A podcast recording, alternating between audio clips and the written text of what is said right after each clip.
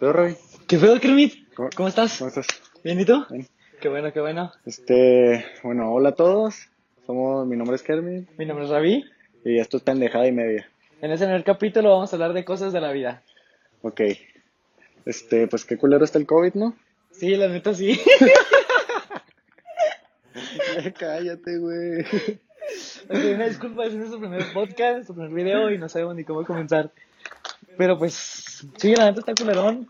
Este, en mi caso, me tocó entrar a mi prepa y mi primer año me tocó tomarlo en línea. No pude ver a mis amigos, no pude sentir lo que es estar en la escuela, ni nada.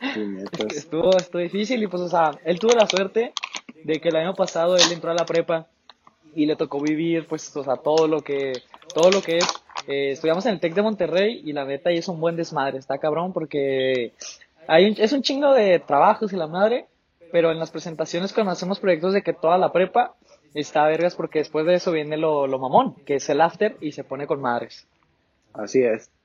No lo pudiste haber explicado mejor, hijo de tu chingada madre. Déjame decirte por qué. La prepa es una etapa de la vida en la cual, pues sí, estudias, te preparas, pues como dice el nombre, va. Pero más que nada es para fortalecer amistades, para agarrar los amigos de tu vida. Todos los amigos de mi papá y mi- mis papás me han dicho que sus mejores amigos los han hecho en la prepa. Y pues es verdad, ¿no? Sí, pues sí, y pues como todo tiene su parte vergas y su parte culera, como dice acá Kermit, conoces a tus verdaderos amigos, pero también te vas dando cuenta y vas madurando de quiénes son los reales, porque ahí es cuando más pasan cosas y sean culeras o no, es donde más pasan y tú sabes si es- que, en quién confiar y quién no. ¿Gustas? Uno nada más dame. ¿Qué tema nos trajiste el día de hoy, Ravi? Pues qué te digo, mira, como tocaste eso de las amistades, de la preparatoria, pues para mí el año estuvo cañón, porque pues aquí la, la cuarentena aquí en Juárez empezó en febrero, ¿no? Marzo 13. Marzo 13, bueno, empezó por esas fechas. Y mm, yo me acuerdo que estaba en la secu, y estaban exámenes y luego ya nos íbamos a ir de que nos dijeron, no, pues ya no vienen, y la fregada. Arre. Y ya, pues nos fuimos, dos semanitas, dijimos, ah, pelada. Y luego regresamos, pasan esas dos semanas y nada, que se extiende, se extiende, se extiende. Y yo no estaba acostumbrado a estar encerrado acá en mi casa. Yo me la pasaba afuera, o sea, soy un desmadre. Siento que ese es el pedo, güey. Sí. Ya estamos acostumbrados a, a vernos todos los días entre nuestros amigos, entre nuestro grupito y así. Y, y llegó esto y nos dio nuestra madre. Nos quitó toda la rutina y nos tuvimos que adaptar. Y a unos les costó más que a otros, por ejemplo. Yo, yo al principio pues estaba, estaba mamón, porque yo soy de la gente que juega mucho videojuegos y así. Y pues todos mis compas estaban conectados y así, ¿no? Pero para otros, este, tengo un amigo que le decimos Ramiri, él se la pasaba afuera, se la pasaba afuera. Y después, pues se empezó a desesperar, se empezó a desesperar, quería salir, ya no aguantaba, ya nadie aguantaba. Y él menos, porque él nunca es de jugar videojuegos. Él llegaba y ponía Netflix y ya, se acabó. Y con esto de la cuarentena al principio, él se estresó, se estresó y no podía. Y yo, por ejemplo, yo al principio me sentía con madres, así de que, ah, chingón, chingón, tengo comida y todo, vale verga. Pero después también ya me fui desesperando porque solo jugaba, hacía lo mismo todos los días, o sea, cada día se volvió una rutina. Era lo mismo, y lo mismo y lo mismo. Y luego había cortado con mi morra. Y eso, pues, o sea, Le como él sabe, me, afectó. me afectó feíto. Y era de que, no, pues estoy encerrado, no sé qué está haciendo ella, no sé qué está haciendo quién.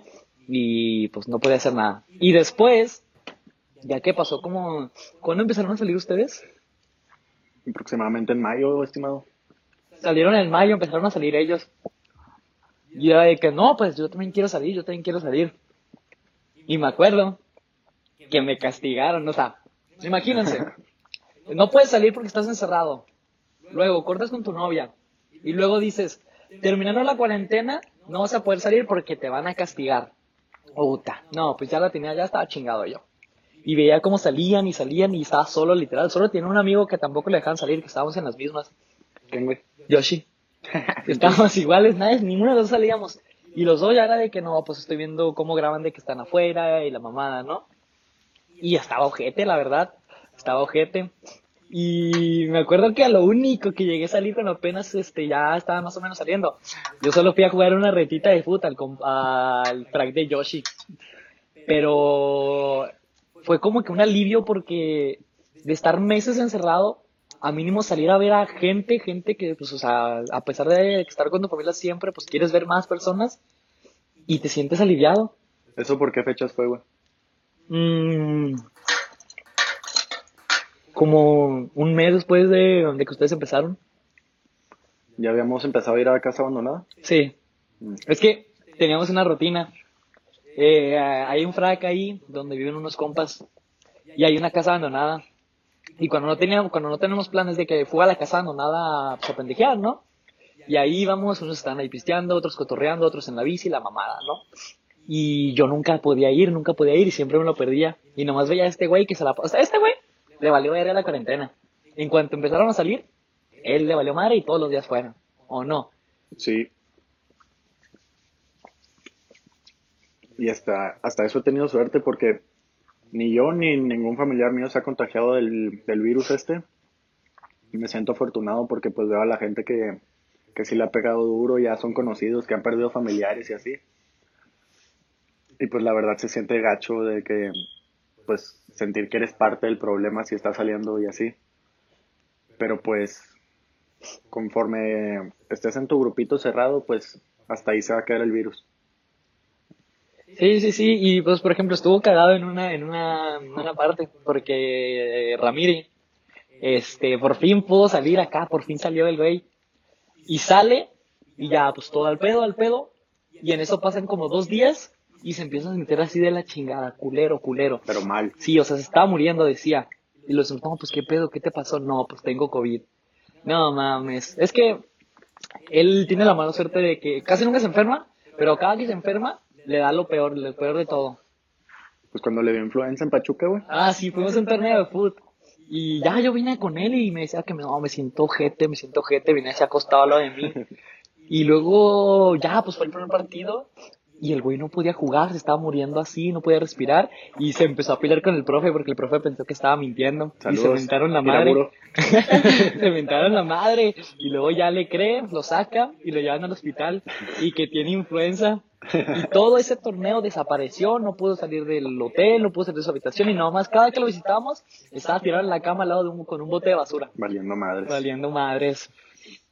Y, y sí, de hecho, las personas que más han cuidado de nuestro grupito son las que se han infectado. El Shago, Barajas, Ah, sí. eh, Yoshi, el pendejo ese. la primera vez que sale, la primera vez que se infecta. Se cuidó tres meses el güey para no salir. Va- sale a una fiesta, pum, COVID. Hasta la fecha no ha salido el güey, sigue infectado el güey. Sí, ahí está. Dice que se está volviendo ya loco, que no aguanta. Y pues es que sí, la neta sí, sí afecta mucho esto porque... Dime tú, ¿cuándo pensabas que iba a pasar una cuarentena? ¿Cuándo iba a llegar una pandemia aquí? Mira, yo sí tenía pensado que alguna vez en mi vida me iba a tocar un virus así, porque ya años pasados había estado lo del ébola, lo del Zika, todos esos mm, virus raros, pero nunca llegó a una escala tan grande. O sea, más bien era que nomás para alarmar y así. Pero esta nos sacó de onda, nosotros nomás pensábamos que iban a ser dos semanas de vacaciones y luego ya, pues ya está chido el cotorreo, dos semanas jugando Xbox y ya, vuelves a tu rutina. Pero pues no, nos ha cambiado la vida literalmente. Ya se me hace difícil volver a la normalidad como antes de la pandemia. Sí, sí, sí. ¿Y saben qué es lo cagado? Lo cagado es que, por ejemplo, estamos tomando, pues, o sea, clases en línea. Aquí en Juárez no podemos salir todavía a la escuela ni nada. Y pues tomamos todo en línea, ¿no? Y lo que decimos es de que no, pues, o sea, pues, qué hueva estar tomando clases en línea, ¿por qué? Porque te distraes por todo, nunca haces nada y pues estás en la pendeja, ¿no? O sea, por ejemplo, yo, yo me levanto, pongo mi primera clase, pongo un fondo de pantalla y ya nunca me veo, desaparezco Todos. todos. Y, por ejemplo, estamos viendo un tema o tenemos un quiz o un examen, ¿qué hacemos? ¿Qué es lo que más hacemos? ¿Estudiar? No, te esperas ahí a que alguien te pase la respuesta. Ajá. Y en mate, pues hay una aplicación y nos da todas las respuestas. Y lo que nos queda de risa es de que no, pues, regresando a presenciales, vamos a estar bien pendejos. No vamos a saber ni madres y pues a ver cómo nos va. Eso es lo que le tengo miedo. Sí, eso es lo fuerte. Entonces este semestre me propuse ya hacer todo yo. Ay, ok. Ahí, ahí la llevo. No, yo sí, la neta, yo no. Yo me, por ejemplo, llevamos cuatro días, ¿no? De clases. Cinco ya. Cinco. Y de esos cinco días, por ejemplo, este, tengo ya tres faltas en una clase porque me, le- me he quedado dormido y no entraba. Y decía, no, pues ya, ya llegué tarde, ya para qué. Y es una hueva, la neta, esto de la pandemia. Y a mí me ha tocado, por ejemplo, también, pues, platicar de todo con mis compas. Y como, pues, como dice que te das cuenta de tus verdaderos compas y de tus, pues, de que, tus, o sea, ¿cómo puedes decirlo? Tienes amigos para reales y amigos de peda. Y a mí, pues, o sea, de la manera culera aprendí que quiénes eran de verdad y quiénes eran culeros. Porque me pasaron muchas mamás ahí en un tema, que eso se los contaremos en otro episodio. Y pues, o sea, de manera culera aprendí a diferenciar quién es de verdad y quién no. Es verdad, eso pasó. Y no, pues sí siento que en esta pandemia ha salido a relucir mucho la verdadera personas de cada quien. Gente que pensabas que era totalmente diferente salió culera o no sé, ¿sabes? Sí, sí, sí. Y pues, ¿por qué? Pues como, como decimos, porque pues son cosas de la vida, cosas que uno va aprendiendo de manera buena o de manera mala, y pues no queda de otra más que chingarle. Pero pues seguimos siendo un desmadre, o sea, tenemos un grupo nosotros, los hombres, ahí de la prepa. Este, somos cuántos? 19. Somos como 19 ahí en ese grupo. Nos llamamos Kings. Y somos un desmadre, la neta. La neta, somos un desmadre feo. Saludo a toda la bola de pendejos. Pero, pero pues a pesar de los problemas, o sea, los hemos intentado dejar atrás y pues seguir al pedo. Hemos, o sea, ya con esto, ya como que después de un tiempo a todo ya nos valió, pues madre, toda la pandemia, porque aquí pasamos de que, por ejemplo, ya estuvimos en rojo y ya llegamos hasta amarillo y duramos como una semana, ¿no? En amarillo. Una semana y luego volvimos a rojo dos meses. Ajá, volvimos ya- a rojo dos meses y ya ahorita pues ya estamos en... Es una montaña rusa. Literal, aquí en Juárez es así. Pero ya si sales a las calles parece verde. El tráfico está culerísimo. Ya hay pedas, este, así de gente. Y todavía uno que otro que se cuida, pero sigue estando así de lleno ya. Ya como que esto, ya no es pandemia, ya la gente lo ve como, El que se tenga que morir se va a morir. Ajá, la ley del más fuerte. Y pues, o sea, ¿cómo lo podemos decir? Pues ya, ya no existe pandemia aquí, o sea, lo ven como, o sea, sí, sí lo ven grande o alto, pero como que la gente hace parecer que es una gripe. Sí. Que si te pega, ah, Lo- tómate lo esta ya. menosprecian. Ujú. menosprecian el virus y pues la verdad no está bien porque ¿cuántos han llegado muertos? Como Ya, un chingo. millones, millones de personas han muerto en todo el mundo y no es, o sea, no es algo que es para no tomarse en serio, o sea, pero pues ya estar más de un año, casi ya un año encerrados, Encerrados. la neta pues no se puede. Sí, sí, sí. Y por ejemplo, yo me incluyo, porque pues yo, yo ya no aguanto, o sea, yo ya no puedo quedarme en mi casa este, encerrado, porque a mí no me gusta. Eh, pues yo soy de los que entre más tiempo fuera de mi casa, mejor, no porque no me gusta estar aquí, sino porque yo soy de los güeyes que quieren estar afuera porque tienen un chingo de energía. Y literalmente me la paso con él, todos los días me la paso con él. Esta, esta idea la tuvimos eh, ayer saliendo del dentista. En efecto. Estábamos así platicando y luego hay que hacer un podcast. ¿De qué? No sé, pero vamos a hacerlo. Ahí vemos qué pedo. Y así salió. Y íbamos a hacer así en chinga nomás. Íbamos a sacar un puesto de. de ¿Cómo se llama? De lavado de carros. Ya teníamos el nombre y todo. Y duramos un día nada más. Un día y yo ni siquiera fui. Me dio hueva. Sacamos buena lana, güey. Sí, sí me acuerdo que me dijeron. Y pues, ¿qué más? ¿Qué más podemos decir de la vida? ¿Cómo te ven el amor, Ravi? Pues ahorita, pues, tengo, tengo mis lujos. Me puedo dar mis lujos de eso porque pues ya, como quien dice, este, estoy, estoy libre. No tengo nada, no tengo pues preocupaciones. Como debe de ser, la vida, la vida soltera es mejor. Y más en estas, esta, pues en estas edades, tenemos que 16 años, 17, pues qué. Ni para que te amarras con alguien más. Exactamente. ¿Por qué? Porque estás en prepa, quieres el desmadre, quieres estar en tu mejor etapa, tener recuerdos con tus amigos y no decir de que, no, pues yo no tengo tantos recuerdos con mis amigos porque me la pasé con mi novia. No, pues está culero, ¿no? Y luego para que al final le corten y valga madre todo, pues no, o sea, espérate. ¿A quién le habrá pasado eso? ¿Eh? ¿A quién le habrá pasado eso? Pues no sé, ¿a quién será? Un, un negrito. qué ¿Un negrito? ¿Sí? Se llama Rabino, le dicen Rabino. Le dicen Emiliano Aguirre. Trocas. Sí, bueno, eso soy yo, me pasó eso. Y todos me la cagaban a mí.